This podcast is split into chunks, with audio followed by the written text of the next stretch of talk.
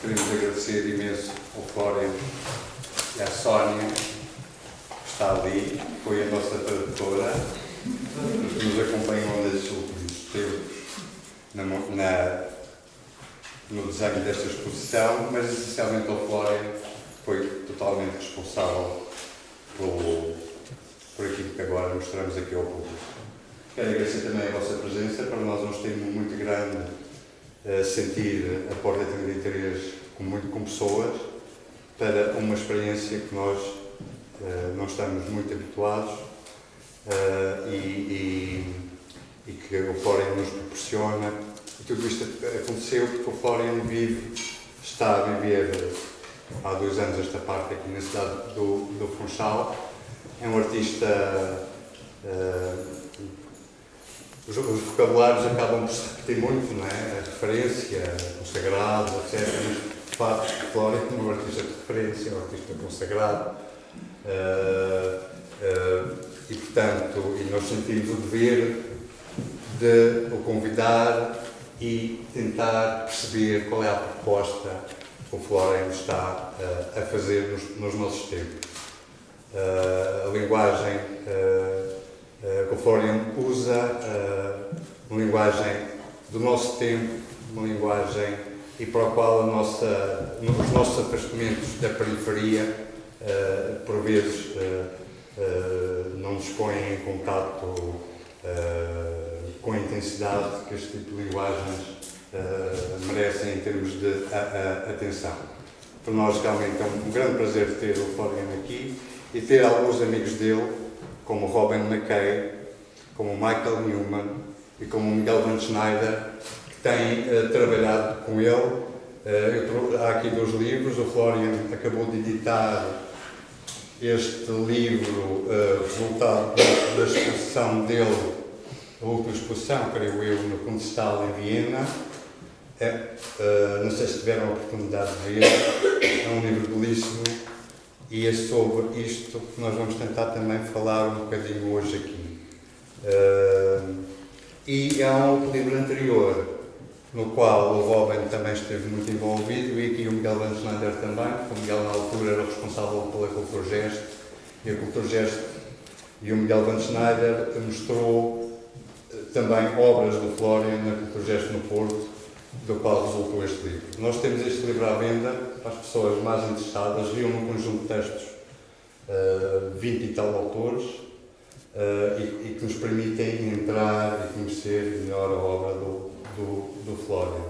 Este livro está à venda, a Cultura Gesto mandou-nos 4 ou 5 exemplares, o preço de custo é 22 euros para aqueles que realmente estão interessados em mergulhar, em conhecer mais detalhadamente a obra do Florian Necker. Posto isto, passo a palavra aqui aos nossos amigos, aos nossos convidados. Uh, agradeço ao Robin, ao Michael e ao Miguel. A conversa vai ser em inglês. Uh, e muito obrigado todos. Obrigado. Mais tarde o Florian há de se juntar ali naquela cadeira.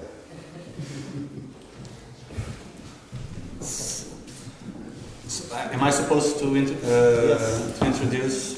So Robin Mackay uh, is very um, knowledgeable about uh, uh Florian's work. He has been uh, working in collaboration with uh, Florian since 10 years now or more.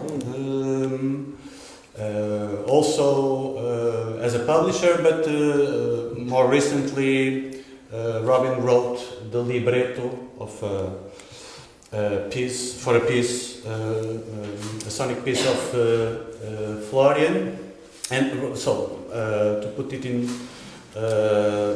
broad terms, Robin is a philosopher, a writer, and has been um, doing very significant work also as a, a publisher.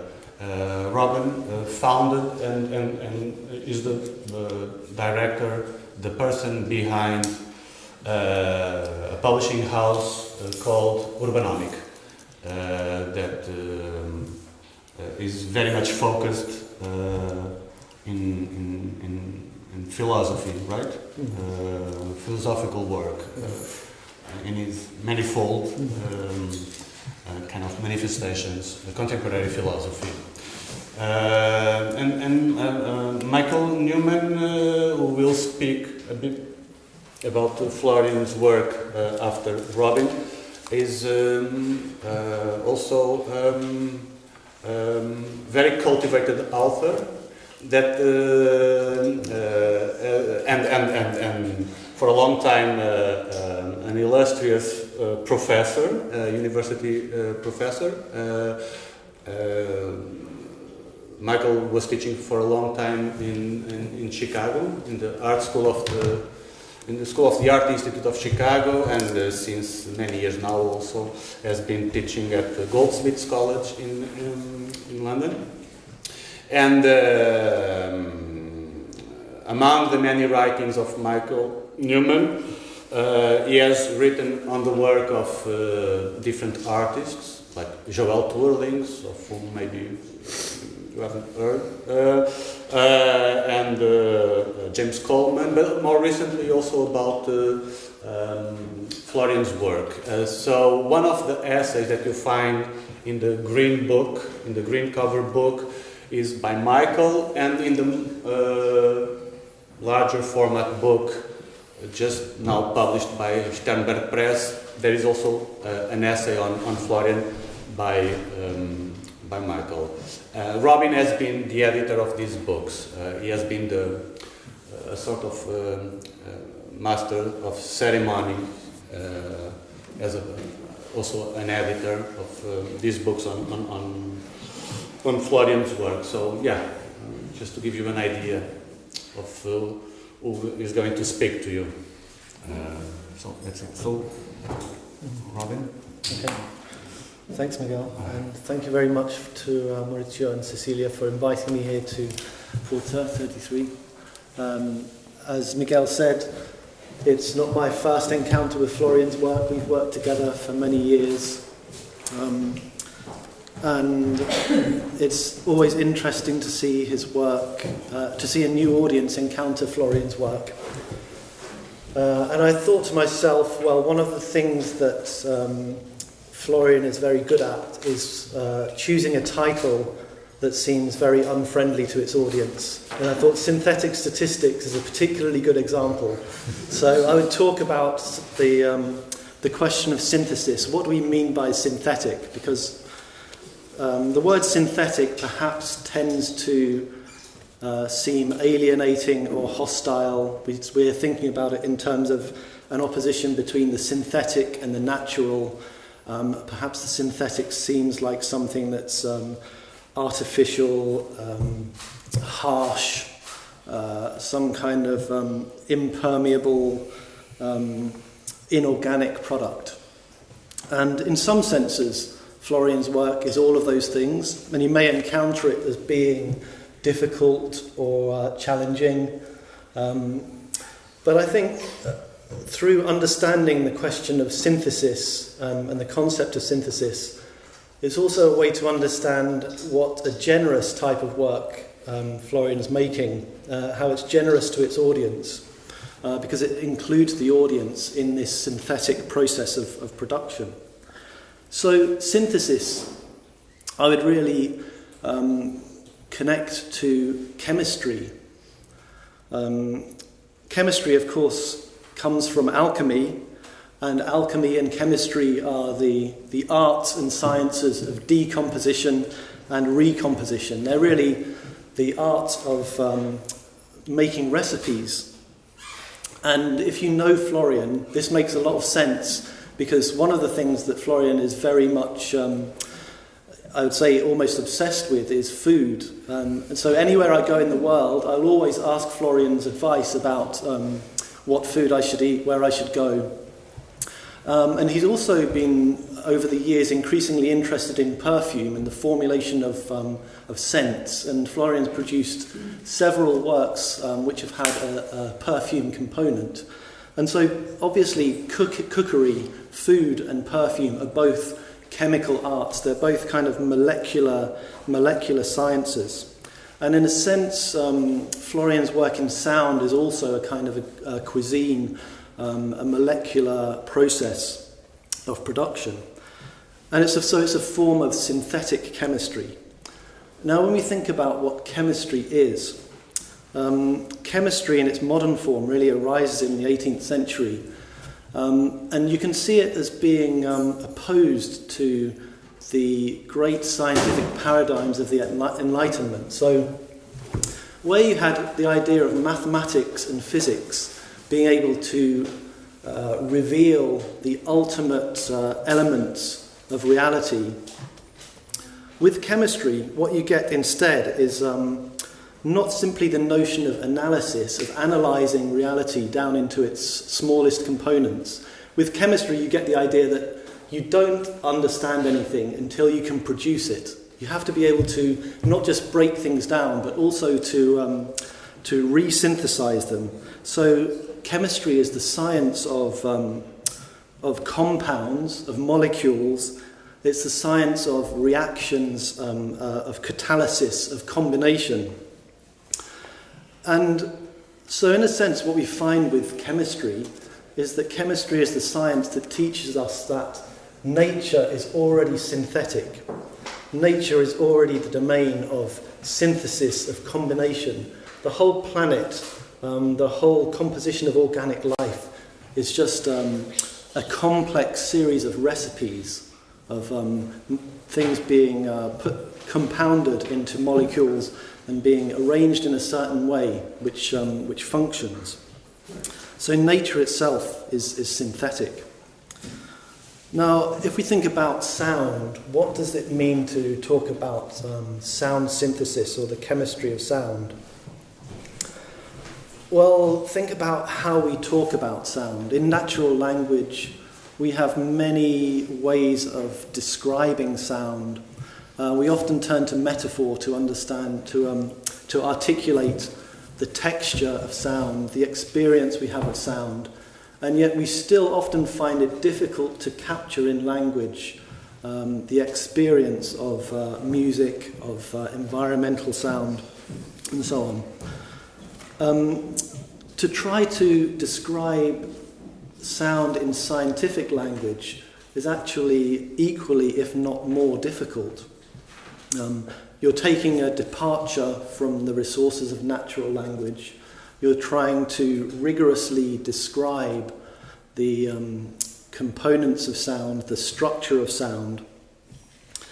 And what turns out to be the case, in fact, is that if you look at the research, scientific research into sound, there's not just one model, there are multiple models.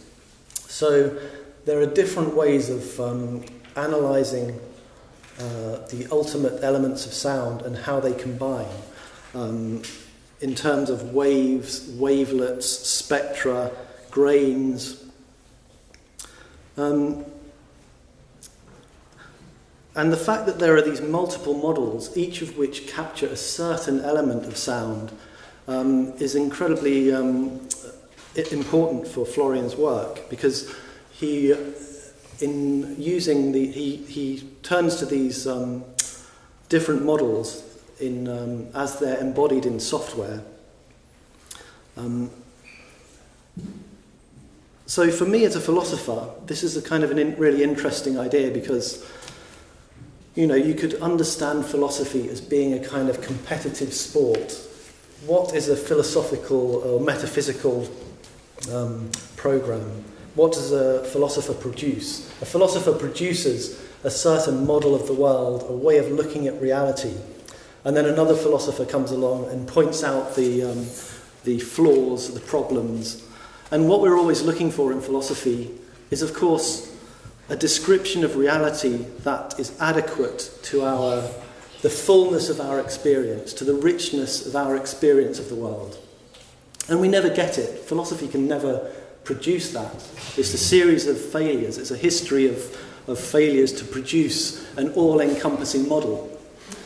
But in fact, you can think instead about, um, rather than all of these models being in competition, you can think of the idea that perhaps they all capture something important about the world.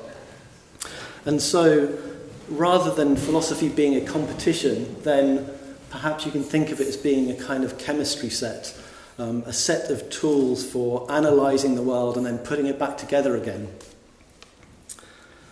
Um, and so, in the case of sound, you have these different models which um, look at sound in a particular way, which pull it apart in a particular way, um, different analyses, which are then embodied in um, software packages which can take in um, uh, some kind of input and um, analyze it and give you data on the, the sound.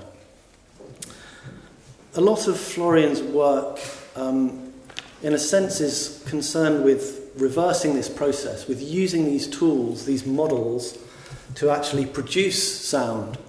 So, in that sense, um, you have uh, a kind of experimental resynthesis, an experimental chemistry that's using these models of sound to produce different new experiences of sound, and sometimes combining these models, taking the output of one and inputting it into the other. And one of the people that Florian's um, worked with recently, um, Vincent Lostanlen, in his essay for, um, for Florian's book, he says, I was doing my PhD on this um, particular type of mathematical modelling, and never did I imagine for a moment that it would be used to produce music.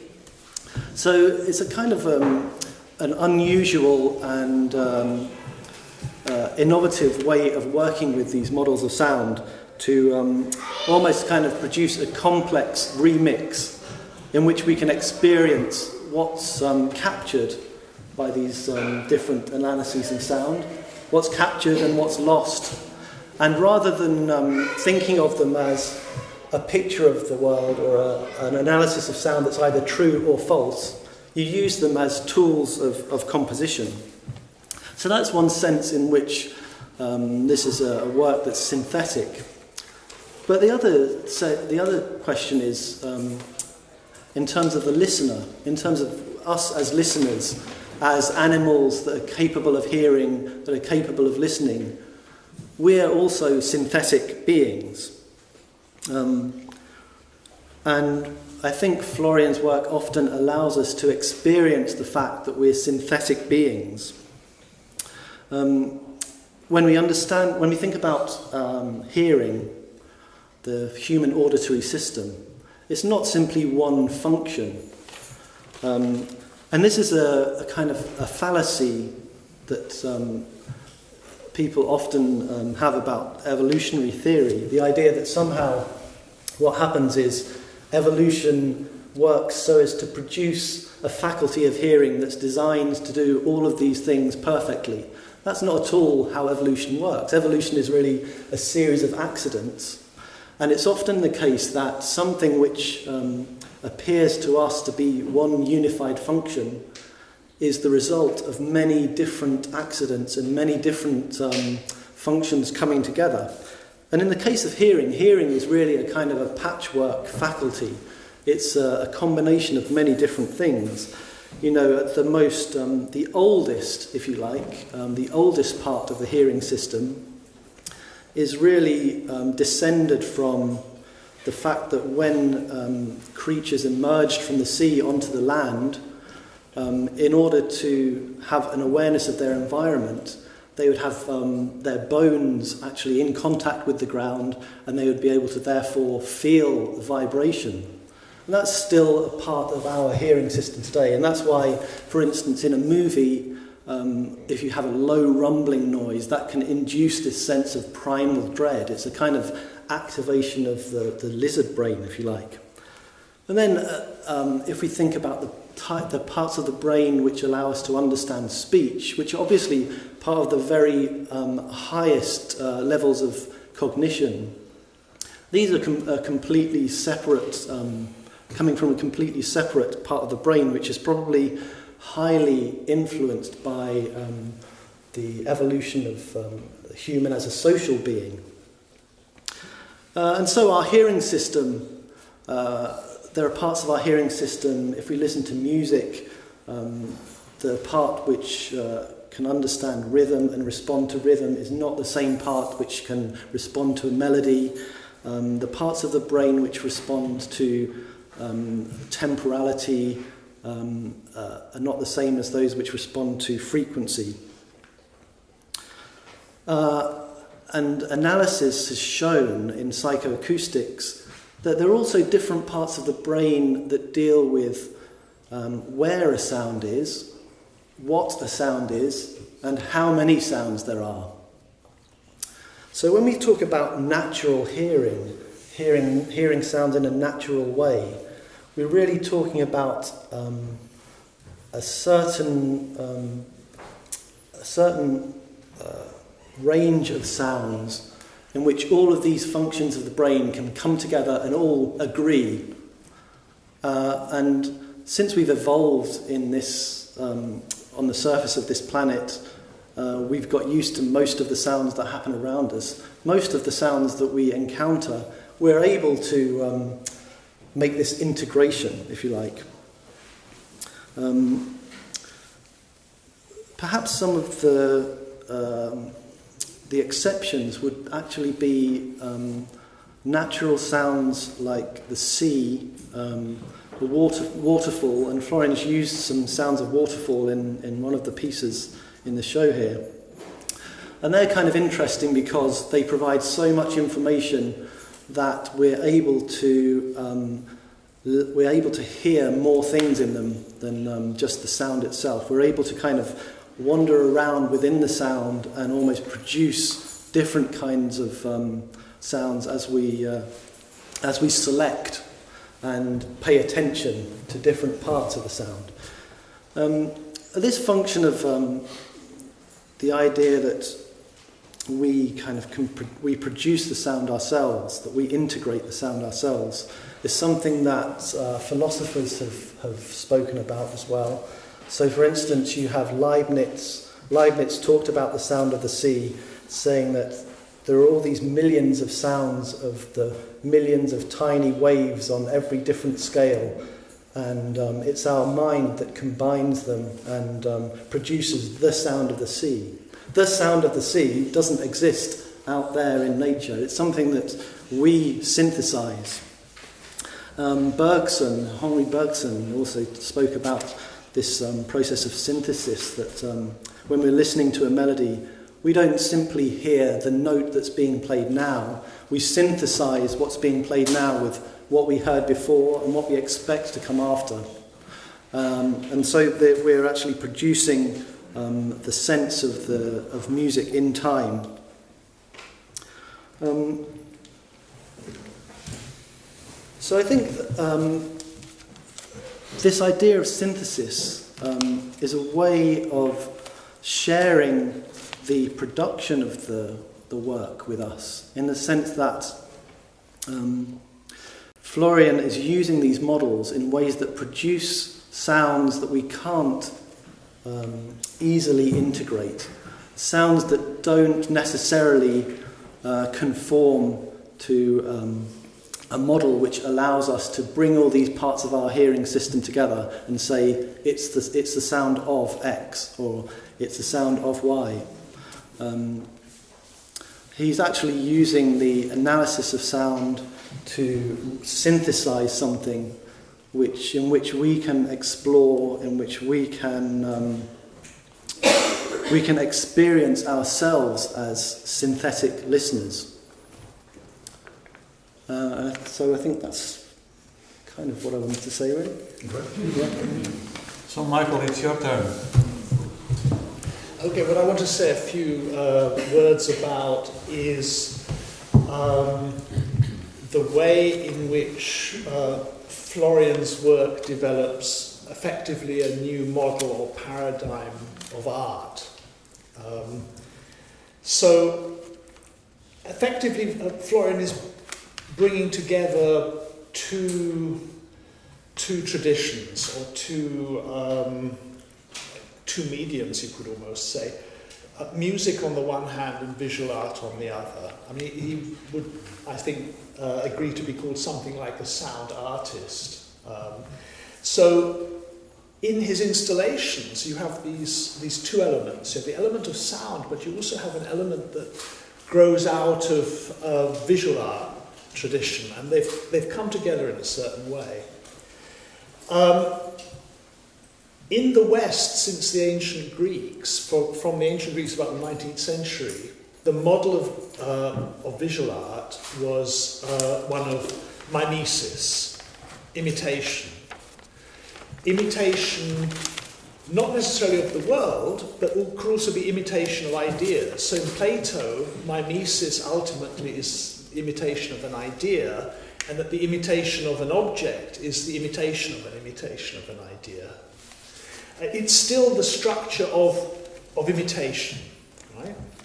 Um, music doesn't quite work in the same way. It has more to do with harmony, proportion. Uh, if it is an imitation, it, it, could be argued that, as it was at certain moments in the history of music, that music imitates you know, the harmony of the universe or some fundamental mathematical property of the universe. Um, but music is always more, more abstract. And that's one of the reasons why music came to be a particular interest to uh, visual artists in the later 19th and early 20th century, as visual art moves from um, imitation or representation into abstraction. Now, one of the ways it does this is through focusing on sensation, through focusing on not the representation, what something is, but on the uh, experience of it, I, the experience in, in, in, the senses. A key artist in this transition um, was, of course, Cézanne, who might have painted the Mont Sainte-Victoire, but always talked about his sensations, that the important thing in the work was to um, capture and convey the sensation. So it's, it's, it's on an edge between representation and sensation. In that respect, it interests me that in synthetic statistics, one of the uh, sequences of recorded sound was from the Atelier Cézanne in Aix-en-Provence, recorded by the artist who works in film, um, Luke Fowler. Um, okay, so you have this move from mimesis or representation into abstraction um, through, uh, through sensation. At that moment, um, colour becomes particularly interesting. Colour separated from local colour or from what it represents. Colour as a formal element, but an element that has to do with the sensation uh, of a particular colour. Um, interestingly enough, this is precisely the time Robin has already mentioned perfume, and Florian is an aficionado of perfume. We were talking last night about you know his first perfume purchases at the age of 14 and his interest since then in perfume.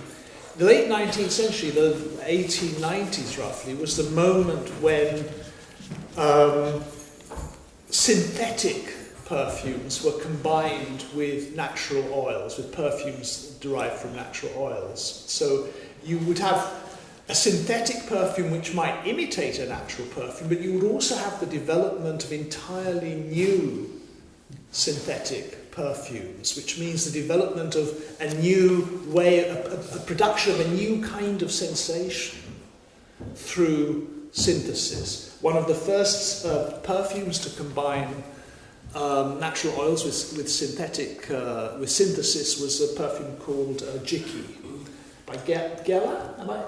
Is it Guerlain? Yeah, Guerlain. Jicky by Guerlain. Um, which was a favourite of Mick Jagger, by the way. And Jicky is interesting because it was originally designed as a perfume for men, which was then taken up by women. So it's a perfume that is cross uh, cross gender. Um, and at the same time, um, what came to be of um, interest in uh, music, particularly a good example here would be, be uh, Debussy, uh, L'après-midi d'un faune, is um, the sensation of timbre. So the question then becomes in music, how do you compose with timbres rather than composing with particular notes? Now, what is timbre? Two different instruments might, or even two, say two violins play exactly the same note, their timbre will be different. So it's the, it's the particular quality of a sound that is very hard to formalize or very hard to uh, notate. Uh, timbre is effectively, and in German, uh, Farbenklang, the, the sound of color, the color of sound. So uh, timbre is very much linked with this coming to the fore of um, color. Um, so there you have the moment of mimesis, the moment of abstraction. In the moment of abstraction, what becomes interesting in, for, for visual artists are internal formal relationships. Okay, so mimesis, representation of the world, abstraction, internal formal relationships. Effectively, I think Florian is, in relation to these, developing a kind of third model after mimesis and abstraction, which is precisely what Robin was talking about um, synthesis or analysis and synthesis, where um, the um, separation, if you like, of um, the subject and the object breaks down. I mean, um, a representation might be a representation by and for the subject of an object as something that exists out there. But you could say what happens with this turn to sensation is, you know, you ask the question, where is a sensation? Is the sensation inside me or is it something objective? I mean, that is a sort of major philosophical question, uh, which I'm not going to answer. It's just the, the, the fact that you can ask that question shows the way in which the separation of subject and object becomes uh, problematized. Um, okay, so let's kind of take a, a, a, this idea of the synthetic that Robin has been talking about and think of the work, uh, synthetic statistics, that's um, playing uh, downstairs in relation to it. What, what, does, what does that mean in relation to uh, synthetic statistics? Um, synthetic statistics, if you think of the two hin hinge works to do, which are to do with the synthesis of analysis and synthesis of uh, speech, um, synthetic statistics is, is, is to do with um, uh, the, if you like, the, um, the way in which the texture of a sound could be uh, subject to analysis and synthesis. Something that is very difficult to, um, to synthesize, to reproduce, would be the. It's, it's linked with this idea of timbre as the particular quality of, of an instrument. What allows you to create or recreate that quality? You have to completely rethink what sound is and what the process of uh, audition is. Um, the work by Florian uses uh, effectively uh, recorded or found and subjects them to analysis and synthesis, where the um, synthesis, as it were, is applied to the original found sound. So what, what, what this does is this breaks down the separation between um, a found sound, a sound that you might use in music, say you record a sound somewhere and then you cut up the recording and combine it in different ways as you might in a sort of musique concrète piece that sound continues to have a kind of referent out there. It's, it's a moment of sound or an event of sound that's been recorded, and then is, is kind of restructured. Um, which implies a certain kind of separation between the source of the sound, the, the, the, the, where the sound was taken from, and then the recording and what's done after. In, in, in the process that, that, that Florian applies, that separation is, is broken down effectively because the found sound is subject to the processes of synthesis uh, that come out of the analysis of it, of itself, as it were, of, of found sounds.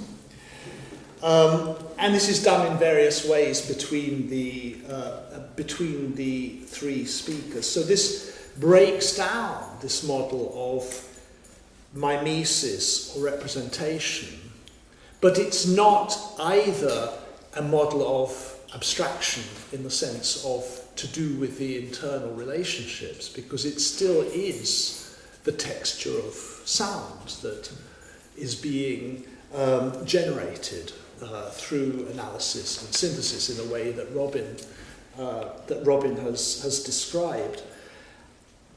And as Robin also said, this um, relates to the way in which our brain hears and processes sound, so that um, we might uh, project a sound on a source. We might think, oh, you know, that is the sound of uh, a river that's been recorded.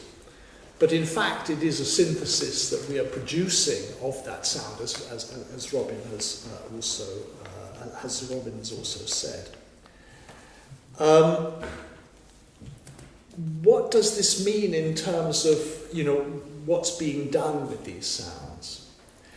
Um, I think what what happens you know, in this shift or in this move from a, a mimetic model to a synthetic model is that um, a move has taken place from um, the work of art as a certain kind of representation to the work of art as, uh, one could say, a, a composition of intensities. So, um, you are uh, experiencing sound events as you move through the piece, as you move through the piece downstairs.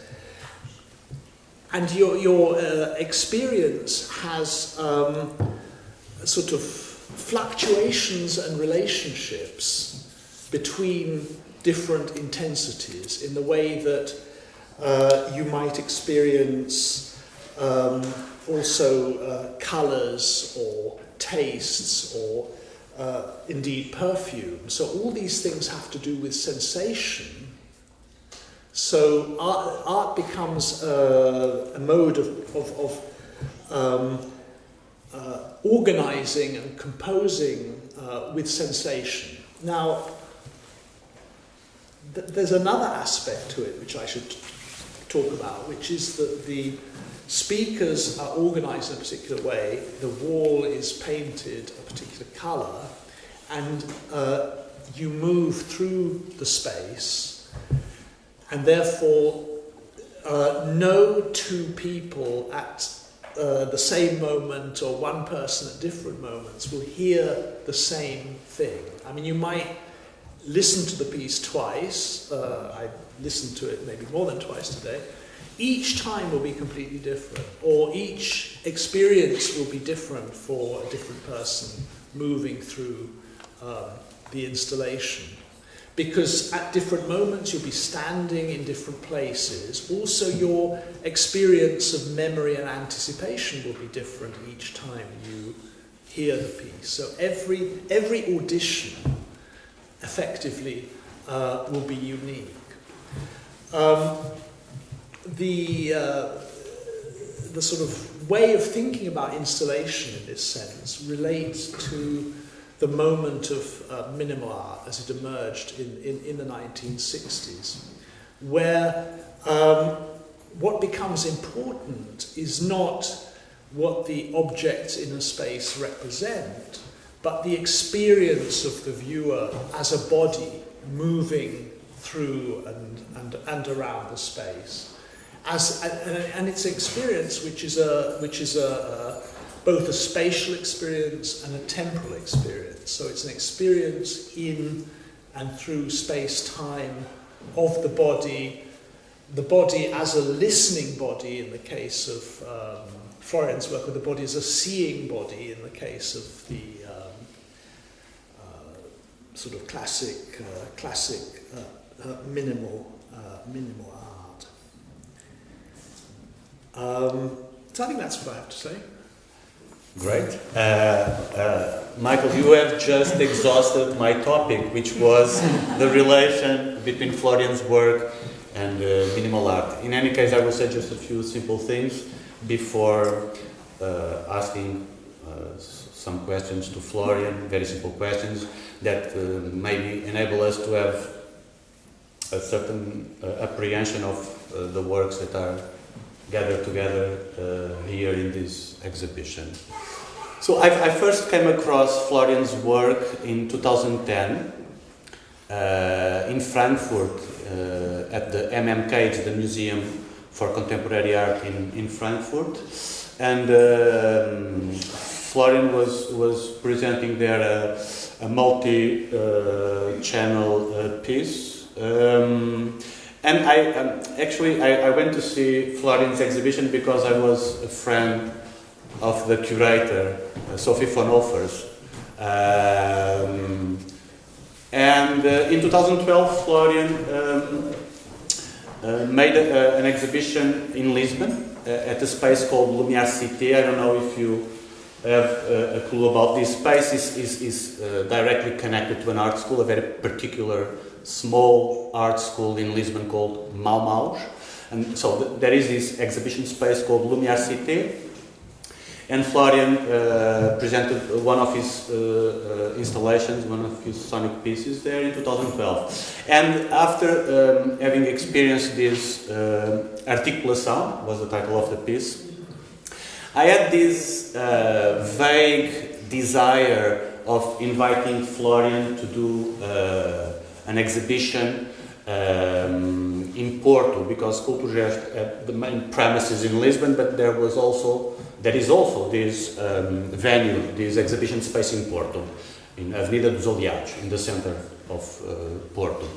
And I always thought that the, the space of Culturgest in Porto, the exhibition space, was actually uh, completely inadequate for Florian's work. And Florian approached me uh, maybe in 2013, uh, telling me that uh, he, he, he, would very much like to do a show in Porto. So I was very happy with his proposal, but actually I was very excited with the proposal, very enthusiastic about it, because what Florian proposed me was a sort of retrospective of his work. It was an exhibition that uh, brought together 13 pieces uh, in an open space. So the space in Porto has four rooms, and in two rooms you have three speakers in each of these two rooms, and in the other two rooms, in each of the other two rooms, you have four speakers, right? Three and four. Uh, so we showed these uh, 13 multi-channel uh, uh sound pieces uh, there, and because it's sound, you cannot, and it's an open space, you cannot put two pieces functioning at the same time. So it was, so to speak, a constellation of works from 2006, I think, to 2015. Uh, the show took place in the autumn, in the fall of 2015. Um, uh, it was kind of thought as a constellation, but actually it, it, uh, it was organized sequentially. And uh, uh, the whole duration of the show was five hours and a half, approximately. And of course, no one was expected to stay more than one hour and a half or one hour. And I can imagine that most visitors didn't stay more than uh, 10 minutes or so. So, why was I so um, uh, enthusiastic about this proposal? Because it was, I, I, I, I understood it as a very uh, generous proposal because uh, it created a, a, a very um, propitious framework for anyone to plunge deep into the work and in, into the world of Florian. But at the same time, it was almost a sadistic proposal. Um, um, um, uh, I'm, I'm, using this uh, term in, in, in, in, as an irony, uh, uh, but it was because it was so demanding on the visitor, on the spectator. If you think of this show where you come across three pieces, it's already extremely demanding on you, on the visitor, on any spectator.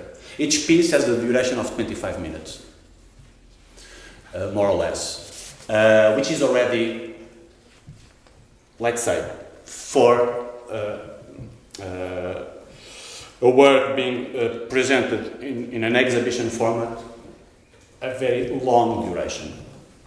Um, and, and, and, and, and, and the work is extremely hermetic.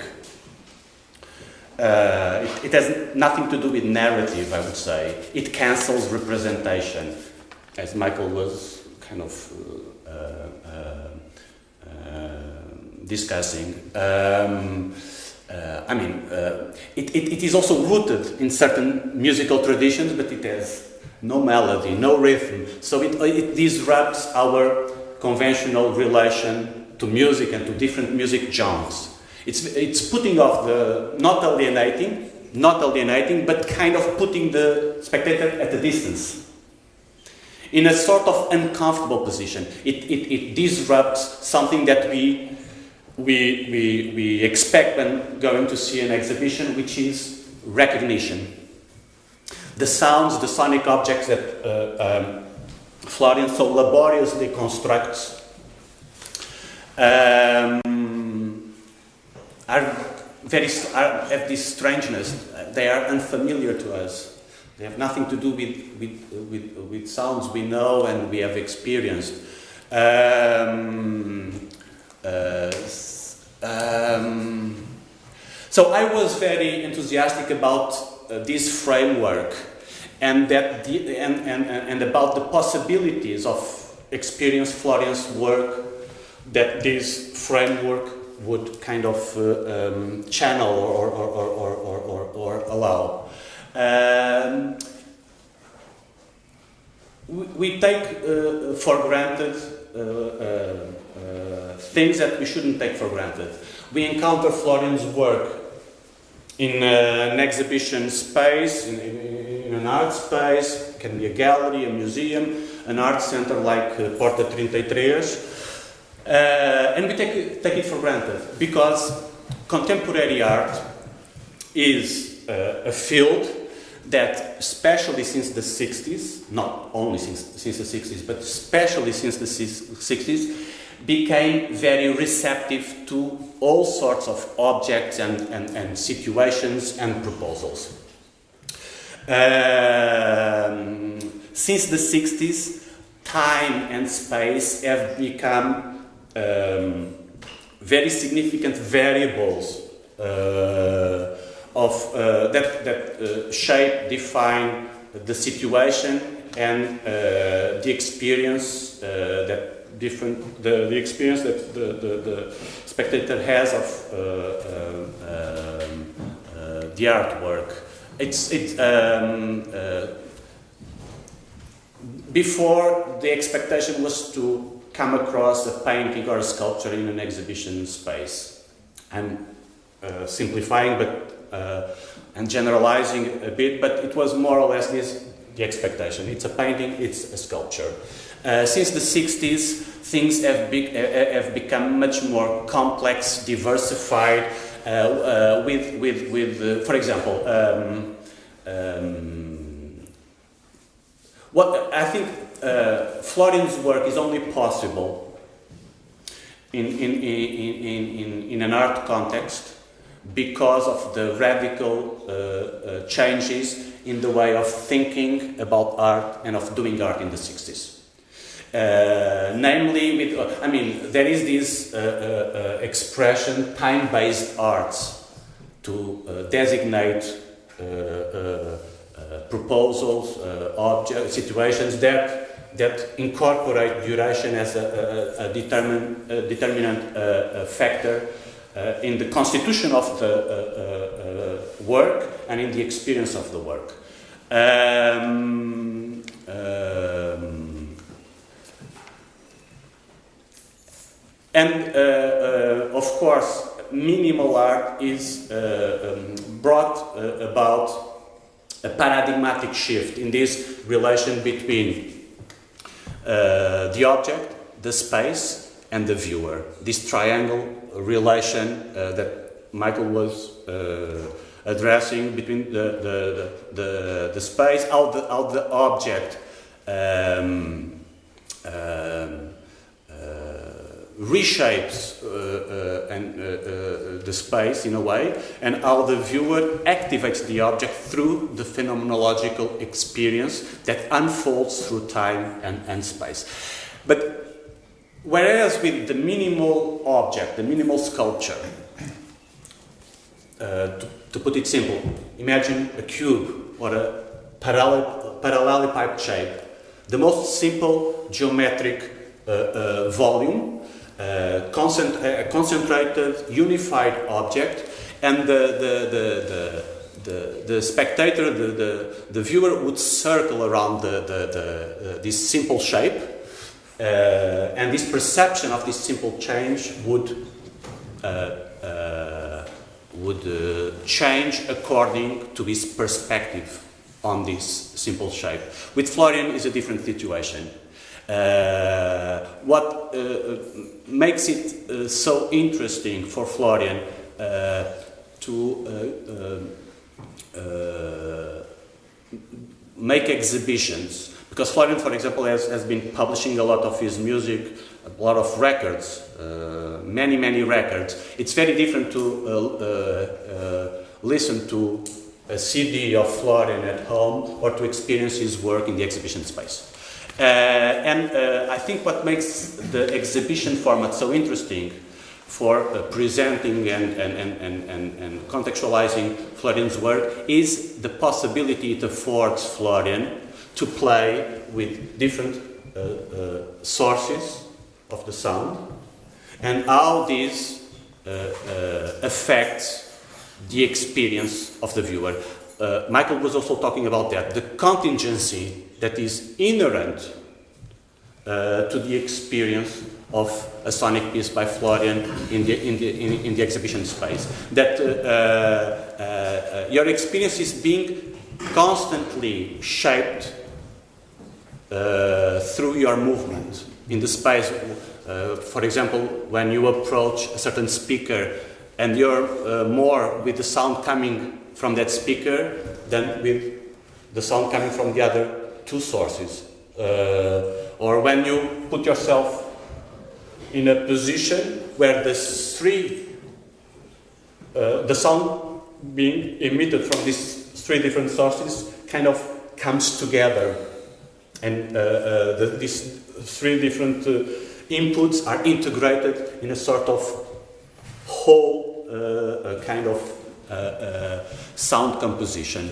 Uh, so I think th this gives a, a, a, kind of, I would say, endless possibilities of, of, of uh, for Florian to work on this uh, relation between the, the object, the sound, the sonic object, and the viewer, the subject of uh, a certain uh, experience, between this object objectification uh, in the work and this subjectification, if one can say so, uh, in, uh, in the phenomenological experience of uh, the viewer. And this is something that um, came with the uh, paradigmatic uh, shift um, brought about by minimal art. When you are experiencing the work at the same time, you are, if you are having an, an actual experience of the work, this is doubled by the awareness that you are having that experience. So the work has to do with the sort of um, puts you in a in a in a in a in a, in a some, somehow in in, a, um, uh, in an outside position, in an external position. You are very aware of your separation from the work. It's not immersive, it's the opposite. It puts you uh, uh, in this uh, specific position of awareness that you are having this experience. So it's, it's what can be called a self reflexive uh, experience. And I think Florian's work uh, uh, uh, presented uh, as it is being presented here at Porta 33 uh, through the exhibition format is very much related to this very um, uh, rich field of a, a, a self uh, reflexive uh, experience. Can I, can I just quickly add something that springs into my mind? Sure, sure. I realised, I realised really after you were talking about a sort of difference in a way with the, with the moment of minimalism, which has something to do with, um, you know, the sort of breakdown of the separation of art and science, actually. Um, and I think there are two important moments that Florian's work relates to. One, a sonic moment, and the other, a neurological moment. The sonic moment is the rethinking of what sound is that took place after the Second World War, partly under the impact of uh, quantum uh, physics, quantum theory. That, that sound, instead of something that you know you could analyze and construct in terms of putting waves together, you would you would analyze and construct in terms of the probability of sonic events, as if these were particles or something like that.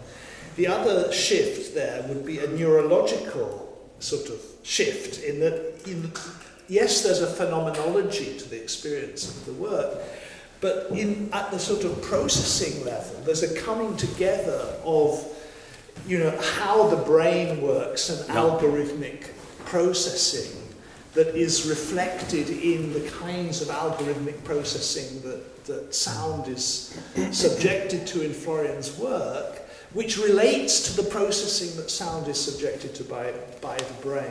No. So that's very different, actually, I think, from the you know the phenomenology of, of minimalism in that Yeah. respect, even if the, there are aspects that No, are- absolutely, Can absolutely. I add something? Uh, I was also thinking along the similar lines of this kind of split between art and science or between art and technique, and thinking about this moment you described in which music becomes the privileged model for art.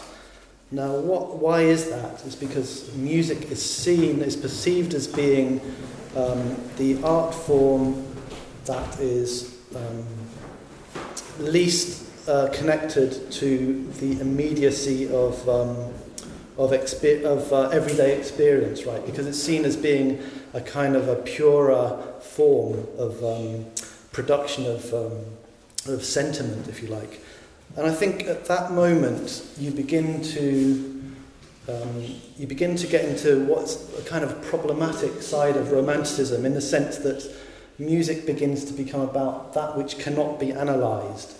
So timbre um, begins to become um, this kind of uh, these a name for these qualities of music which can't be described technically, um, and in effect becomes a, a it becomes a question of a kind of ineffable sentiment. So the artist at that point is well on the way to becoming a genius who is able to produce this kind of thing which creates um, sensations in us which we ourselves are unable to describe and which therefore we're unable to link to any kind of um, technical process of construction.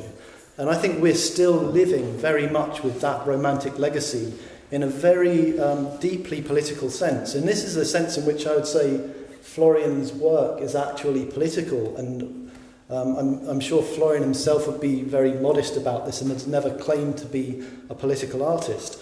But there's something really interesting here in the sense that we're living within this, with this legacy of um, a split between um, technical construction, production, and synthesis, and subjective sensation, feeling, um, and individuality.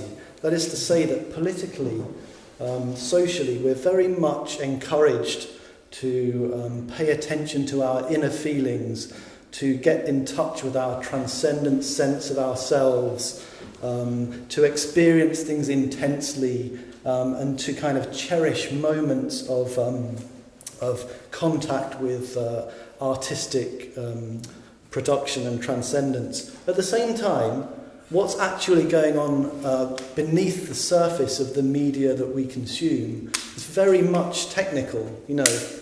Um, it's very much a matter of uh, very complex technical procedures of synthesis and construction. Uh, so there's something, I would say, profoundly democratic about the way that Florian opens up these processes of synthesis for us to be involved with them and almost makes these, um, these uh, technical models audible for us so we can experience them um, in, a, in a kind of experimental setting. Um, because, you know, so if you have uh, a method for analysing speech or a method for analysing the timbre of a piece of music, where are those technologies going to end up? Where is their destiny within the current um, economic political system?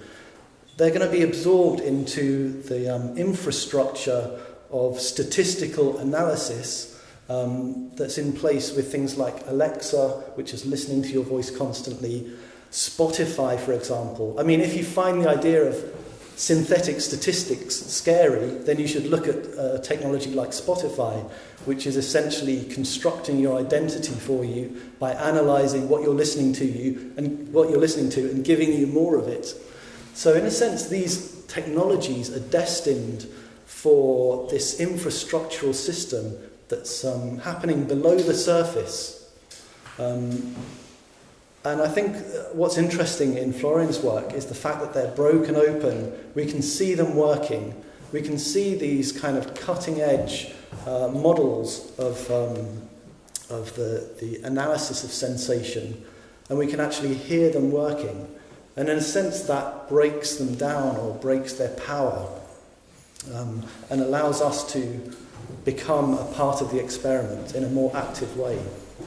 Um, and also, I would say that then refers back to a deeper and more, a far more interesting sense of what Romanticism is, which is precisely that the Romantic period is this period where you have artists and scientists, geologists, chemists, um, working together, sharing ideas, um, create, uh, creating metaphors that allow them to uh, operate transfers between different types of knowledge and becoming and being very much involved in the idea that both art and science are, um, are to do with uh, joining the synthetic process of nature to create something which is both human and natural. So I'm saying Florian is a romantic political artist. Well, the, the history is even more complicated. I think, I think Yeah. what you said is, is brilliant. Uh, it's even more complicated than that because from the 1860s, Helmholtz was conducting Yeah, experiments to try to analyze, scientifically Yeah. analyze timbre.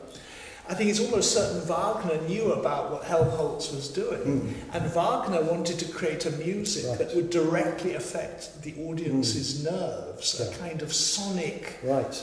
Sonic. So it's, it's Yeah, already, yeah. and, and Wagner then brings together the Yeah. the you know, the genius of the ineffable, ineffable with the neurological kind of, Of course, dimension. but isn't, isn't there, in, one, in some uh, attenuated sense, um, a lineage between, you know, Wagner, the use of, um, you know, uh, music and uh, dramatic um, sense experiences in National Socialism, and the more um, in, uh, insinuating um, kind of use of uh, employment of sensation that we have in, uh, I guess, neoliberal late capitalism, in the sense that, um, you know, Wagner didn't reveal his techniques.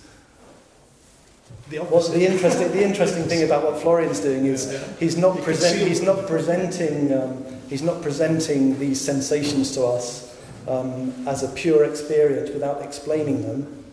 Um, and you can read the code. yeah, exactly. You can read the code line by line.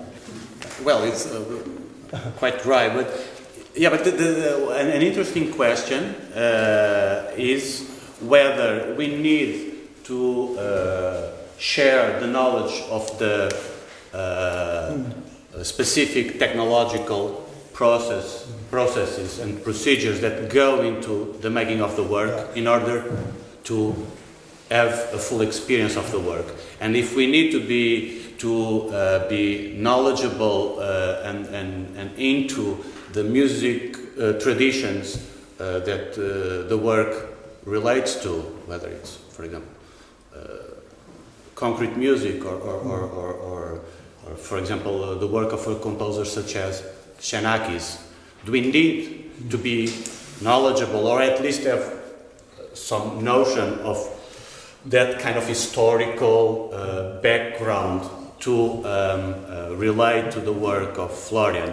I don't think so. Having said this, the work comes out as uh, extremely hermetic in a way, and, and, and, and uh, which I don't, I, I, I use this adjective without making a judgment, as, as, as a matter of fact.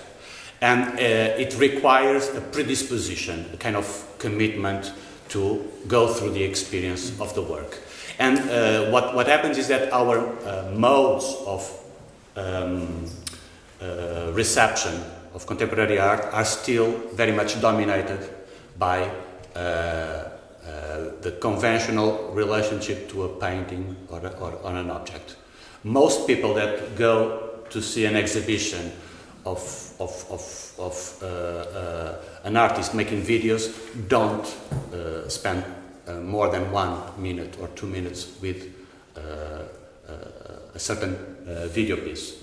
And this is a very interesting problem. It has to do with the, the, the, problem of an actual experience that very few people, even the connoisseurs, the professionals, the curators, the art critics, the collectors, don't go through that experience. They dismiss that, they, they, they, they go, uh, they, they, they dismiss that experience. They don't want to have the, I, I mean, they don't, I mean, having this experience uh, uh, require, demands a lot of work on the part of the spectator. We, we, we have the, uh, that idea that the artist produces the work and the uh, uh, spectator enjoys the work. But the spectator has to do a specific work that requires a lot of concentration, attention, a certain predisposition, which uh, uh, not many actual spectators uh, have. For example, um, we take for granted that the fact that the work of different filmmakers was transposed to the uh, art field. There are successful examples of this transposition. Uh, Harun Farocki, a German uh, filmmaker artist, there are not so successful examples of this transposition. Agnes Varda, when in the Venice Biennale, she was showing an installation having to do with the film uh, La Glaneuse, uh, well, um, uh, sobre, sobre um, como é que se chama o filme em português? O, os respiradores, os respiradores.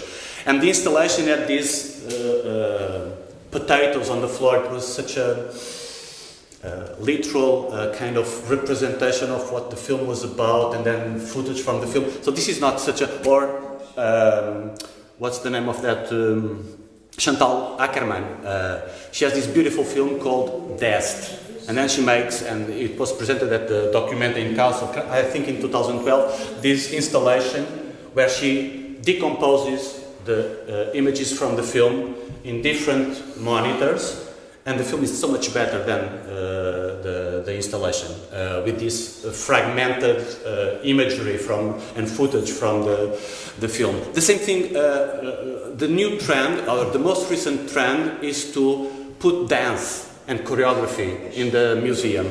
It was done with uh, Anna Teresa de. It was that. Uh, it was an. I mean, the the, the, the, the, the, dance piece is taking place in the in the museum or in the exhibition space. So there are uh, successful examples and very unsuccessful or less successful examples of these transpositions, whether with filmmakers or uh, choreographers. I think Florian is an extremely successful case of transposition from the music world, even uh, even the electronic music world, where the the uh, Florian's work has been also circulating and and and and, and being uh, even very much praised.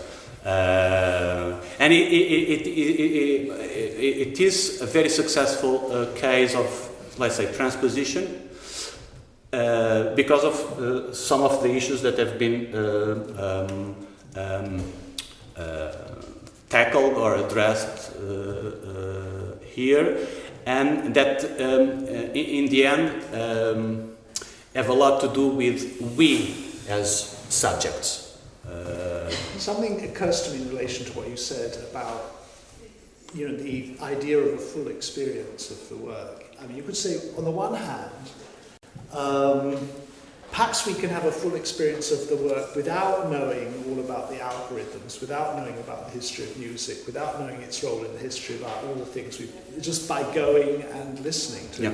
On the other hand, though, maybe what it teaches us is you can never have a full experience of anything. yeah. That the idea of a full experience. I was not saying that in absolute is a- terms. It's a total, Uh, it's a total fantasy. How can you have a full experience of a work when you've forgotten what's been happening in it a few seconds after Yeah, you but heard uh, it? yeah, there's no measurement for that full experience. When I say full experience, I mean uh, full implication.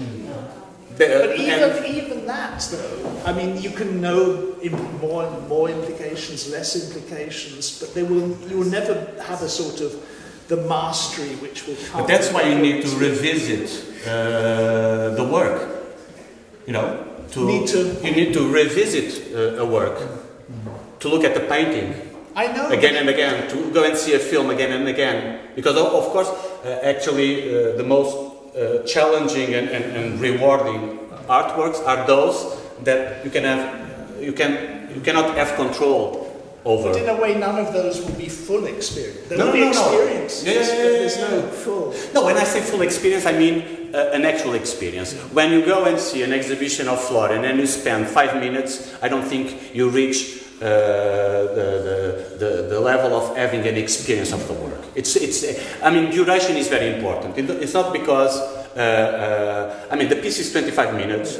Duration is actually an integral, constituent uh, uh, uh, uh, part of the work, and you, you cannot let's say, uh, uh, develop a relation with the work just by uh, spending like two, three, four, four minutes with the work. I think. But what you can also do is think about the failure to have the full experience that you thought you would expect from going in and listening to the work. Do you see what I mean? There's the reflexive dimension that we've all been mm-hmm. Talking about. No, I think The it's gap. it's very legitimate that you uh, refuse to experience the work because it's not your thing. You're not. Uh, you don't want to uh, uh, uh, spend that time and that and that No, I didn't energy. mean, I didn't really mean thing- in that sense. But I, I do think it's legitimate that you can. It's up to the uh, spectator to decide whether you have the experience of the work or not. And I'm not saying that you sh- you have to have the experience of the work. I'm not. You know, uh, you, uh, it's your decision. Well, I think I'm, what I'm wondering is You can withdraw. is the relation between experiencing the work as a set of sensations and thinking, how, how thinking comes into that experience or how reflection comes into that experience that may even be to do with the fa- the, the, a reflection on not being able to have the full experience of the work and why you're not having it. I don't mean because of rejecting it, I mean because of the very nature of experience in a sense. Yeah. I mean, I think Florian's work uh, is for sure an interesting case when one thinks of the anxiety of contemporary, uh, of uh, uh, visitors to contemporary art exhibitions, and that they have certain expectations that are, not, are not fulfilled by the work. And so there is a very interesting, uh, and now that we think that everyone should go to the museum, everyone, there are all these uh, educational departments everywhere, in every institution, in every museum, and we think that uh, um, the work is uh, ready to be, um, everyone is ready to uh, enjoy, to experience the work in the sense of enjoying the work. And that is a source of great anxiety to many viewers that feel uh, dispossessed of the tools, of the uh, uh, competences to uh, deal with uh, uh, a certain work. And I think Florian's work can kind of um, induce that sort of anxiety.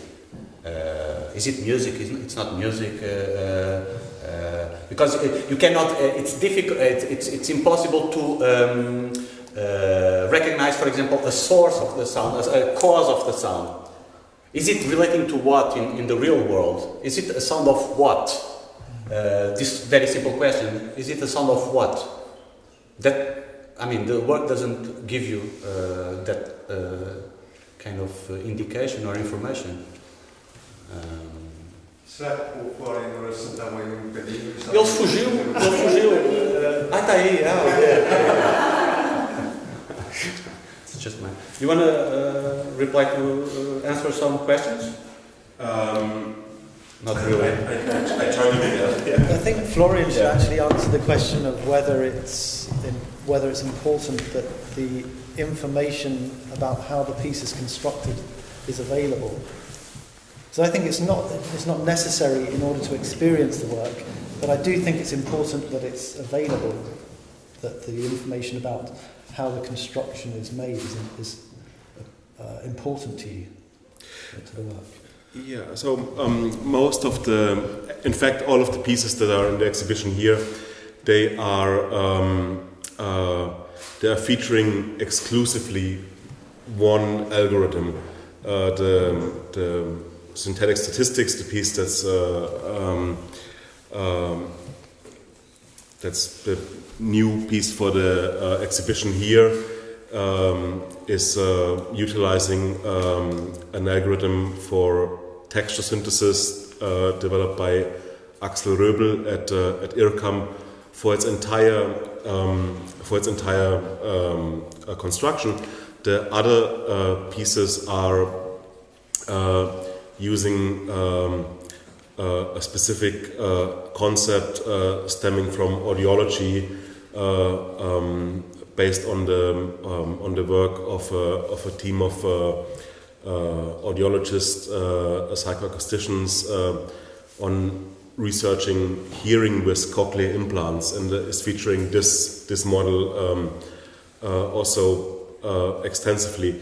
Um, I think the the um, uh, I think one thing that is um, I think quite uh, particular to um, uh, to music uh, is this idea of uh, liner notes uh, Of? or of liner notes of uh, or of um, uh, of the of the whole packaging how uh, a record might be uh, communicated that um, uh, you can listen to the music but uh, as much you can like look up like where this has been recorded. Eventually there's some notes uh, what equipment was used.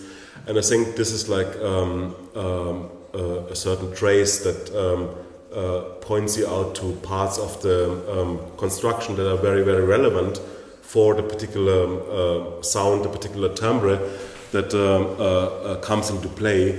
And they reveal certain things around it but maybe maybe not not everything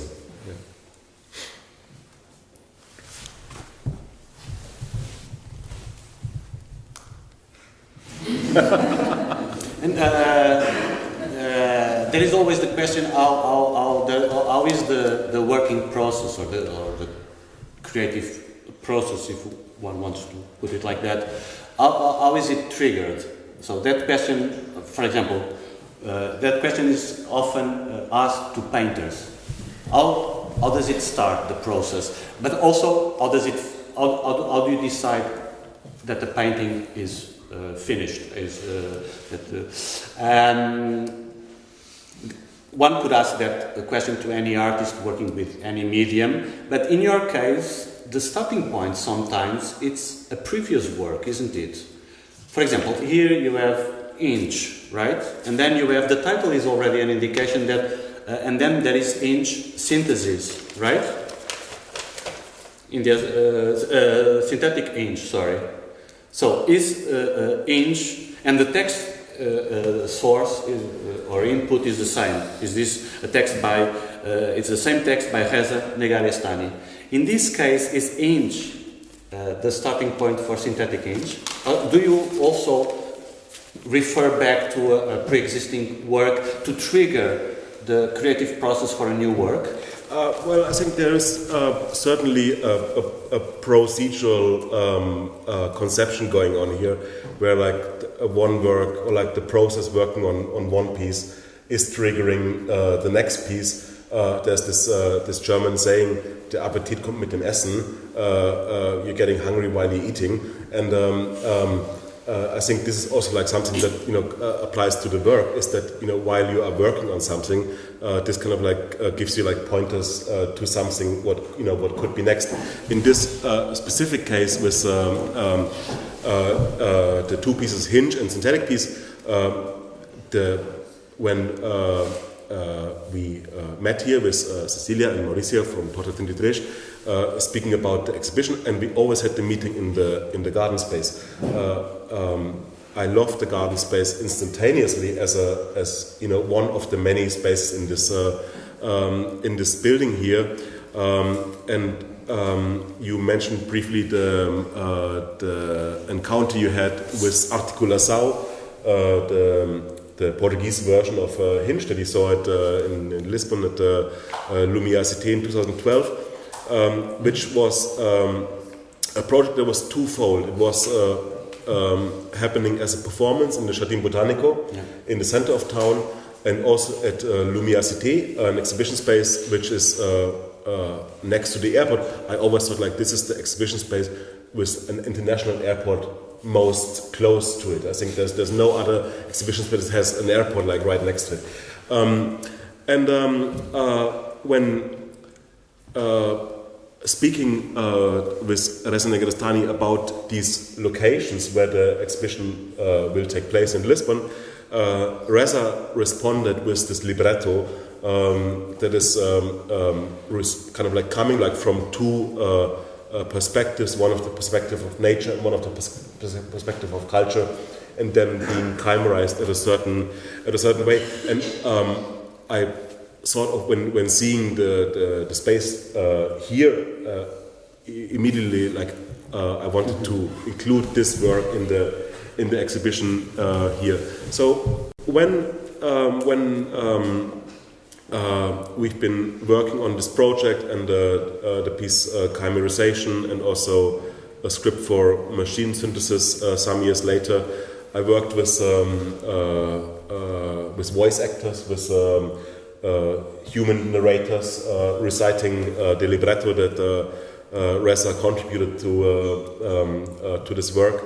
And at a certain point, I wanted to get rid of this human narration again in the in my um, in in the process. Um, so at the time, I've been working um, with a, a, group of um, uh, researchers in uh, the University of Edinburgh uh, at the Center for Speech Technology Research, who are working in um, uh, synthetic voice models, creating synthetic voice models. So the piece Synthetic Hinge, in fact, is a, a re-synthesized version of Hinge, where the um, the voice of the human narrators have been um, uh, substituted with uh, their uh, synthetic replicas so to say, and also the um, the, um, the computer generated sounds underwent a process of um, uh, of uh, analysis and resynthesis uh, to put it together. So in this sense, um, uh, um, yeah, it's, it's hard for me to tell you like the, the, the particular you know like starting point when a certain piece like um, uh, or like when this idea like uh, started to appear. Could, I, could, could you, could you uh, be said to be disrupting the conventional relation between the raw and the cooked, in the sense that there is no raw, the raw is already cooked. I mean, you have the idea there is, there is, there is the voice, and then there's the re-synthesize voice, but in a sense, by hearing the voice, we're already synthesizing it. So there's no, there's no raw. This also suggests, I think, what's happening now in terms of nature and culture. I think that's why it's very particularly interesting in the Anthropocene. That you know, the we've the romantic idea is that nature is this kind of stable background for human activity that is maybe ultimately untouched by the human.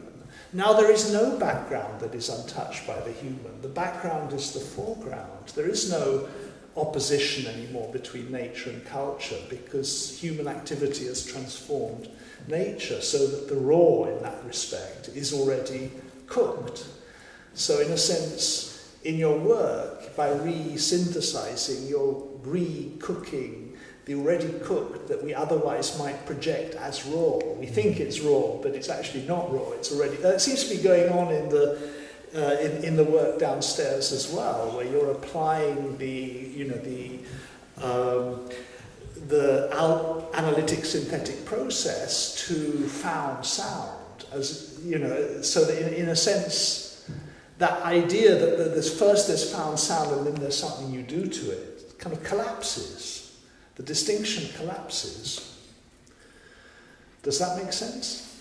Um, well, I think the, the, um, the, model of the of the chimera, uh, this uh, creature that like stems from uh, Etruscan and, and, and, Greek mythology that would uh, unify these different like features, uh, I think you know was a um, uh, a metaphor that I found quite matching for this like in betweenness uh, as much as uh, um, you both spoke about um, um, uh, timbre or the development of timbre, like since the um, since the beginning of uh, uh, psych- psychophysics and the quantification of sensation, um, where one of uh, I think a particular like helpful image is what uh, two Canadian uh, uh, psychologists came up with in the late 1970s, Albert Bregman and Steve McAdams, defining timbre as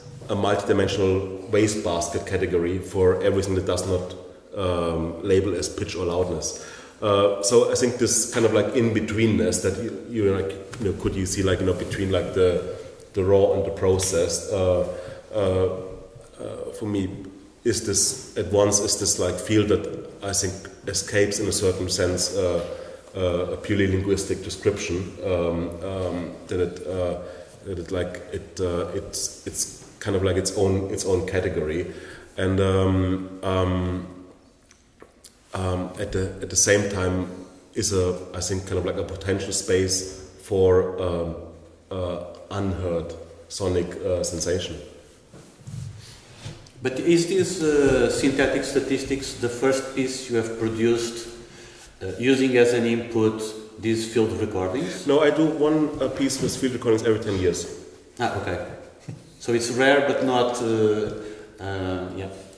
The, um, well, um, uh, the, the um, synthetic statistics um, um, uses computer generated sounds, synthetic sounds, as well as um, a, a, range of, uh, uh, of, of, field recordings. Uh, many of them, many of them recorded here, yeah. um, which classify as sound textures, sounds that are made out of many many small events, um, like for example, like the sound of like of running water, the sound of the sound of heavy rain, and um, um, the um, the algorithm uh, that uh, uh, Axel de Röbel, Axel Röbel developed for this um, uh, uh, for this process of looking at time frequency statistics and their um, underlying um, um categorical descriptor categories um, is um, particularly looking at these natural texture sounds. I used um, the, uh, the method uh, before in, in, the, um, uh, in the exhibition uh, at the Kunsthalle Vienna, where Maurizio uh, showed the publication at the, at the beginning, but with, um, with two uh, synthetic input sources.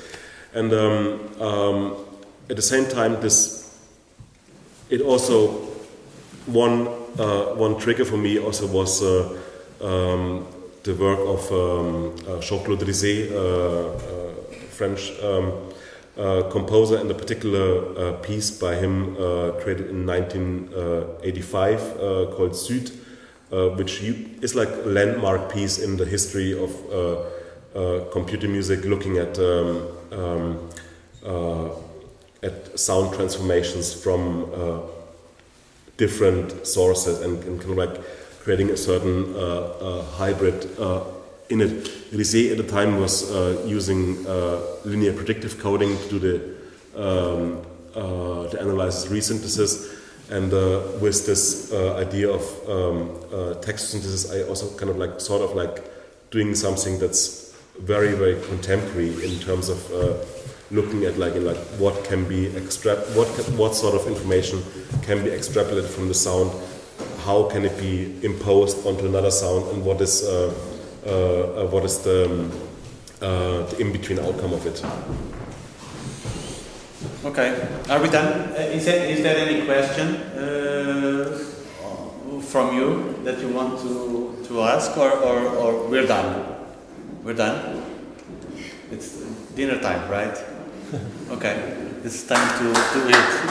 Thank you for Thank you. Thank you.